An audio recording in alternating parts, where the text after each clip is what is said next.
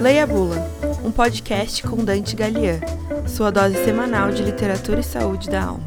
Episódio 10 Quem sou eu diante do espelho?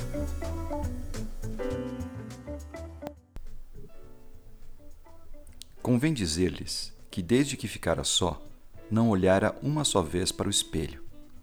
Não era abstenção deliberada, não tinha motivo, era um impulso inconsciente, um receio de achar-me um e dois, ao mesmo tempo, naquela casa solitária. E se tal explicação é verdadeira, nada prova melhor a contradição humana, porque no fim de oito dias deu-me na veneta olhar para o espelho com o fim justamente de achar-me dois. Olhei e recuei. O próprio vidro parecia conjurado com o resto do universo. Não me estampou a figura nítida inteira, mas vaga, esfumada, difusa, sombra de sombra. A realidade das leis físicas não permite negar que o espelho reproduziu-me textualmente, com os mesmos contornos e feições. Assim devia ter sido, mas tal não foi a minha sensação. Então tive medo atribuí o fenômeno à excitação nervosa em que andava. Receei ficar mais tempo e enlouquecer. Vou-me embora, disse comigo. E levantei o braço com um gesto de mau humor, e ao mesmo tempo de decisão, olhando para o vidro. O gesto lá estava, mas disperso, esgaçado, mutilado.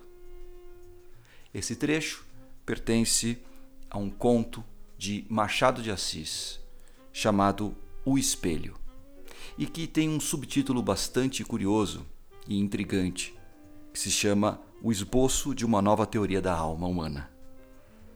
É um dos contos mais interessantes e mais misteriosos de Machado de Assis. Uma espécie assim de mistura de conto filosófico e ao mesmo tempo uh, algo que se aproximaria um pouco de uma história fantasmagórica. Conta a narrativa que Jacobina, esse um, narrador que conta a história do espelho, uh, se encontra com amigos muitos anos depois do, do episódio que ele vai narrar na sequência. Estão lá conversando sobre questões transcendentais e ele sempre muito quieto, muito na dele. Até que os outros companheiros se instigam e perguntam para ele: Jacobina, por que, que você não fala nada? Por que, que você não participa da conversa? E Jacobina, de maneira muito lacônica, diz que não gostava de discussões, de que ele já tinha feito algumas experiências que mostravam para ele que as consequências de uma discussão não levavam a muita coisa. De qualquer forma, num certo momento, ele resolve contar uma história que, segundo ele, provaria uma teoria, uma teoria que estava sendo discutida a teoria de que os seres humanos têm duas dimensões da alma, uma interna e outra externa. Eh, nessa narrativa, ele na verdade se eh, limita a falar a respeito dessa alma externa, essa alma que nos projeta e que fixa nossa alma em objetos, pessoas, coisas que estão no mundo exterior. Ele vai dizendo como a alma humana pode, de certa forma, se apegar e se identificar com esses objetos, pessoas e coisas. E conta, para provar sua teoria, uma história que teria acontecido com ele mesmo. Quando ainda muito jovem, foi é, recebeu o título de alferes, né, que naquela época, no século XIX, aqui no Brasil, era um título bastante importante, um, um título militar e ao mesmo tempo que tinha um status social muito elevado. É, e a partir de então a vida dele mudou. Né? Todo mundo começou a incensá-lo, todo mundo começou a, a, a ter uma, um certo apreço por ele e também inveja, raiva, aqueles que obviamente se sentiram uh, denegridos em relação a, ao cargo que ele tinha recebido.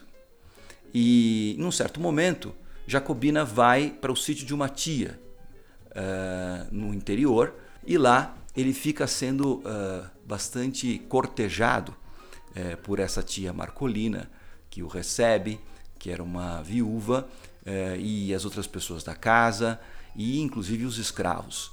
Todos queriam ver o alferes com a sua farda.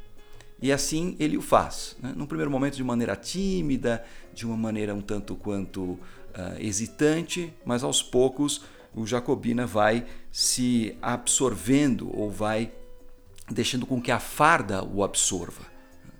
Uh, acontece um episódio uh, muito curioso que uh, a filha da tia Marcolina está mal de saúde e ela então sai ao encontro dessa filha, deixando o Jacobina a sós com os escravos. E durante o tempo que ele fica sozinho lá no sítio, os escravos ainda ficam cortejando, ainda ficam falando de alferes para cá, alferes para lá, mas depois eles percebem que na verdade todo esse cortejo é, nada mais era do que uma, uma estratégia, uma desculpa, porque no momento seguinte esses escravos todos fogem e deixam Jacobina absolutamente sozinho nesse, nesse sítio. É, ele vive a solidão, ele vive o isolamento palavra essa tão uh, marcante para os dias de hoje, nós que estamos todos de alguma maneira maior ou menor vivendo esse isolamento. E Jacobina, uh, num primeiro momento, para enlouquecer, ele lê livros, uh, ele dá passeios curtos, até que finalmente acontece isso que eu acabei de reproduzir aqui, esse trecho, em que, de maneira inopinada, ele vai se olhar no espelho e começa a perceber que ele já não se encontra no espelho. Uh, no trecho que eu estou lendo, é, aqui no Leia a Bula de hoje, ele simplesmente fala da primeira fase uh, do momento em que ele se coloca diante do espelho. Num segundo momento, uh, ele dá na veneta dele de colocar a farda. E aí, quando ele coloca a farda, ele se vê de maneira completa, não de maneira esvoaçada, não de maneira é, é, embaçada como ele tinha narrado aqui no trecho em que eu li para vocês agora há pouco. É, com relação a isso, então, Machado, ou melhor, o Jacobina, vai concluindo que uh, o que está acontecendo é que a pessoa ficou tão absorvida uh, pelo seu título, tão absorvida pela imagem, tão absorvida pela, pelo status social que ela tinha desenvolvido a partir uh, do feedback dos outros, né? que ela mesma, enquanto pessoa, quando ela está despida da farda, ela não vê nada, ela não é ninguém. E quando ela põe a farda, então a imagem no espelho se faz nítida, se faz real. Olha só que ideia interessante que Machado de Assis nos traz para a nossa reflexão de hoje no Leia Bula. Qual é a nossa identidade. O que é que nos identifica? O espelho é sempre visto como algo uh, que efetivamente nos mostra como nós realmente somos. Há um outro conto com o mesmo nome, O Espelho, de Guimarães Rosa, onde ele trabalha essa mesma ideia, mas uh, tomando um aspecto um pouco diferente daquilo que Machado coloca. Machado está muito mais interessado no aspecto da alma externa, enquanto que Guimarães Rosa, nesse outro conto, que obviamente dialoga com Machado de Assis, está querendo colocar essa dimensão do interno. É, daquilo que nós realmente somos e daquilo que o espelho realmente reflete de nós, da nossa verdadeira alma.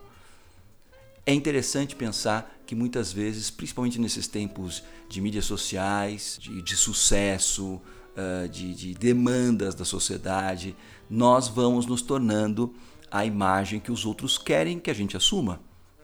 E às vezes a gente, sem perceber, vai perdendo essa dimensão da alma interna para nos identificarmos apenas e somente com essa alma externa. Uh, nesse conto, uh, depois que o Jacobina conta essa história para os seus amigos, ele abandona a sala sem falar mais nada deixando os seus colegas e, no, e a nós, leitores, com essa indagação: Que somos nós? Nós somos a nossa farda ou nós somos aquilo que nós realmente somos? Olhemos no espelho, aproveitemos esses tempos de isolamento, de solidão, de recolhimento, ou seja, dias mais propícios para se fazer isso, e vamos ver o que, que a gente se reconhece lá. Esse conto do Machado de Assis é uma provocação extremamente sagaz, irônica e inteligente, como era próprio desse grande autor carioca do século XIX. Leia a Bula, um podcast com Dante Galian, sua dose semanal de literatura e saúde da alma.